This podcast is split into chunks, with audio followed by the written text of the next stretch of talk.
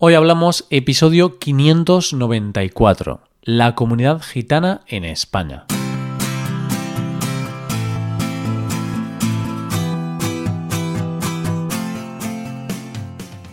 Bienvenido a Hoy Hablamos, el podcast para aprender español cada día. Ya lo sabes, publicamos nuestro podcast de lunes a viernes. Puedes escucharlo en iTunes, en Android o en nuestra página web Recuerda que en nuestra web tienes disponible la transcripción y las hojas de trabajo de este episodio y de los episodios anteriores. Si quieres acceder a todo el contenido premium y además quieres apoyar la creación de este podcast, hazte suscriptor premium en hoyhablamos.com. Hola, ¿qué tal oyente? ¿Cómo estás? ¿Te ha pasado alguna vez, oyente, eso de irte de fiesta, que se te vaya un poco de las manos y termines varios días sin volver a casa? Pues a esa clase de fiesta en España decimos que es como una boda gitana, debido a su larga duración. Y hoy vamos a conocer un poco más a ese pueblo, los gitanos. Hoy hablamos de la comunidad gitana en España.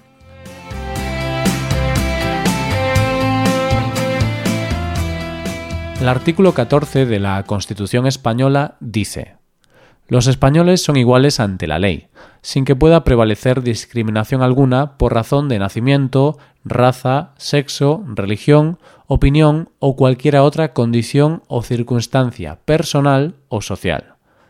Esto es así, pero es cierto que hay muchos grupos de personas, ya sea por raza, religión o condición sexual, que se les considera minorías, que no se les trata de igual a igual Aquí podríamos englobar a muchos grupos de personas, pero hoy vamos a centrarnos en uno de ellos, los gitanos.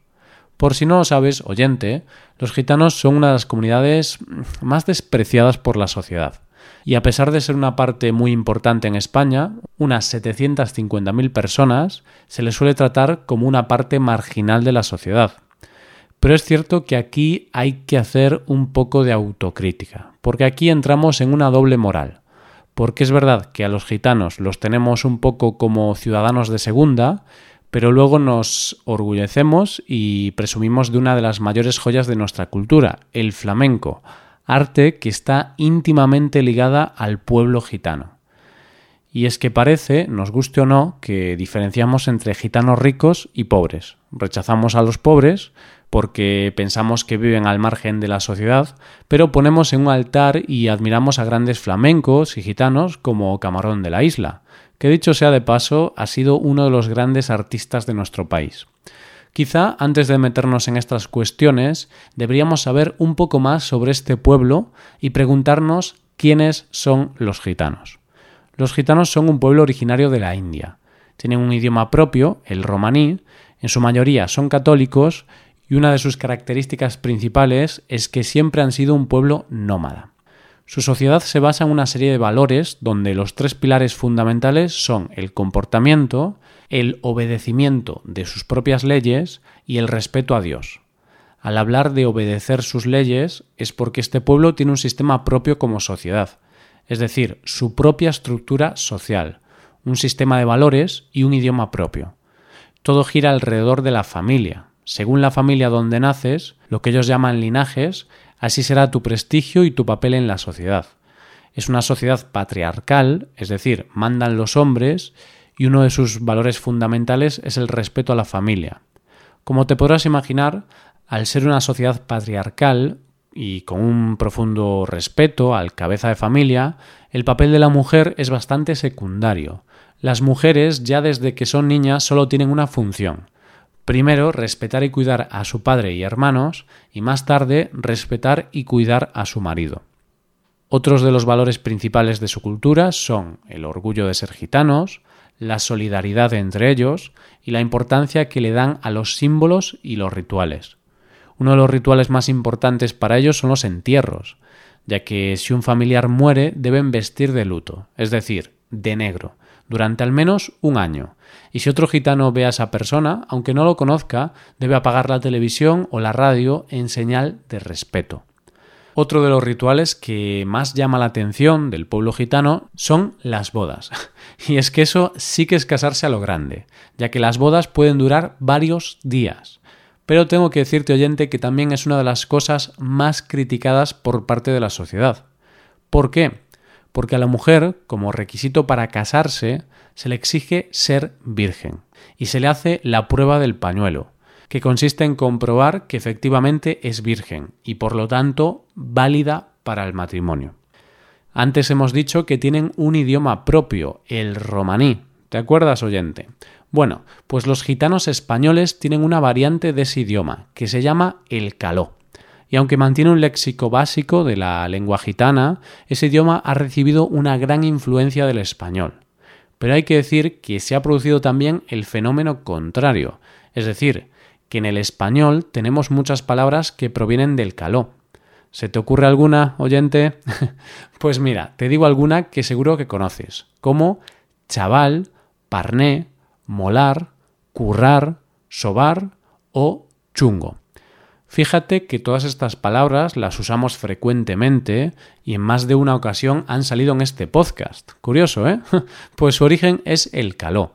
El idioma, además de para comunicarse, para los gitanos tiene otra utilidad. Les sirve para diferenciarse como pueblo, para identificarse como pueblo orgulloso de sus raíces. Pero si algo caracteriza a los gitanos a nivel cultural es la música y el baile. Y no se puede decir la palabra flamenco sin pensar en gitano. Y es que a pesar de que no lo inventaron ellos, sí que es cierto que los mejores flamencos siempre han sido gitanos. Y quizá una de las razones sea que el flamenco nació de la parte más pobre de la sociedad, de la calle, donde mediante el cante y el baile se hablaba de dramas y de las penas, pero también de cultura y vivencias.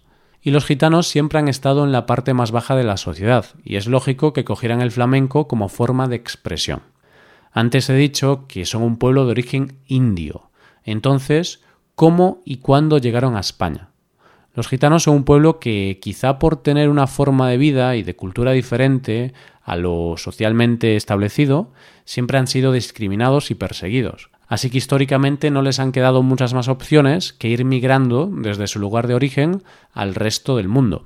Los gitanos llegaron a España en el siglo XV, los primeros gitanos de los que se tiene constancia estaban en Zaragoza y en Barcelona, cosa que tiene lógica ya que entraron por el norte de Europa y por lo tanto por el norte de España. Al principio fueron bien acogidos y durante un tiempo vivieron en una convivencia perfecta en la península y todo fue muy bien hasta 1492. ¿Y qué pasó ese año? Pues pasó que los reyes católicos culminaron la reconquista de España y declararon enemigos a los moros, judíos y por supuesto a los gitanos. Y a partir de aquí es cuando podemos decir que se inicia su represión. Se les prohíbe viajar en grupos y se les obliga a dedicarse a la agricultura y en un momento dado se inicia la integración forzada en lugar de la expulsión. ¿Y esto qué significa? Pues básicamente se les dice o te vas o te quedas, pero si te quedas te vas a reconvertir a la sociedad normal. Y, por ejemplo, se les dice, si te casas, nada de casarte con un gitano, te casas con un no gitano, y si no te gusta, pues pena de muerte.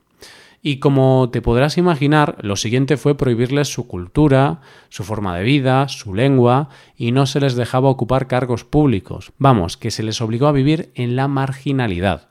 Se les persiguió durante años y no les fue mucho mejor cuando llegó la dictadura franquista en el 1939 pues en esa época fueron perseguidos y hostigados, empujándolos a vivir en guetos.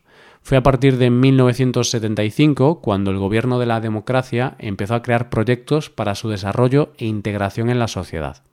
¿Y cuál es su situación actual en España?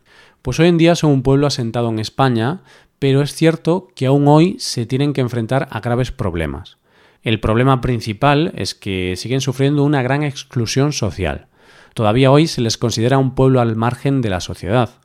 Normalmente se les excluye del centro de las ciudades y viven en los suburbios, y más de la mitad de la población gitana vive en condiciones de extrema pobreza.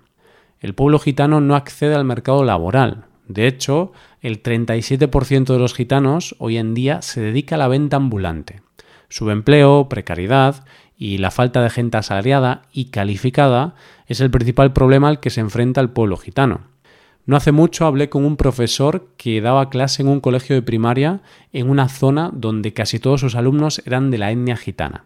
Y él me contó que la principal lucha de cada día no era que aprendieran a leer o a escribir. La principal lucha era simplemente lograr que fueran a clase.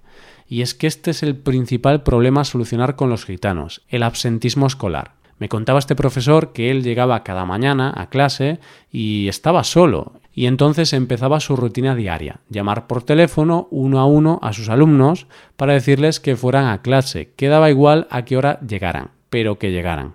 Las estadísticas dicen que más de 6 de cada 10 alumnos gitanos de entre 12 y 24 años abandonan los estudios. Solo el 9% de las personas gitanas de entre 12 y 24 años tiene el bachillerato o el título de formación profesional y tan solo el 1% está matriculado en estudios superiores. Las razones para abandonar son variadas. Muchos de ellos se van a trabajar con sus padres. Otros piensan que estudiar no vale para nada o en el caso de las niñas ocurre que algunas niñas, aunque son muy jóvenes, ya están en edad de casarse. Mientras el abandono escolar en España es del 18%, entre los gitanos ese porcentaje sube hasta el 60%. Son datos malos, está claro, pero si comparamos estos datos con el pasado, hay que reconocer que en las últimas décadas el nivel educativo de la población gitana ha mejorado bastante. Pero claro, con un 60% de abandono escolar, todavía hay mucho trabajo por hacer en este asunto. Queda mucho camino por recorrer. Lo que está claro, oyente, es que una sociedad crece cuando respeta las diferentes culturas que puedan tener las personas. Dice muy poco de un país cuando se desprestigia o infravalora a otras culturas por el simple hecho de no ser la suya. El pueblo gitano es un pueblo con una gran tradición y con una cultura muy arraigada que a nosotros como país nos ha aportado bastante. Pero también es cierto que esta exclusión no es solo culpa del resto de los españoles. Nosotros tenemos nuestra parte de culpa, claro, pero los gitanos también tienen que mejorar en muchos aspectos. Las sociedades y las culturas tienen que evolucionar con los tiempos. Y yo creo que el pueblo gitano, sin abandonar su cultura y tradición, en algunos temas debería avanzar y adaptarse al siglo XXI. De la misma manera, la educación es la clave para mejorar en una sociedad. La formación de los niños es fundamental para que el día de mañana puedan acceder a puestos de poder y poder cambiar los prejuicios de la sociedad. Y si las propias familias gitanas no animan y ayudan a sus hijos a ir al colegio y a estudiar, esta integración no va a ser posible.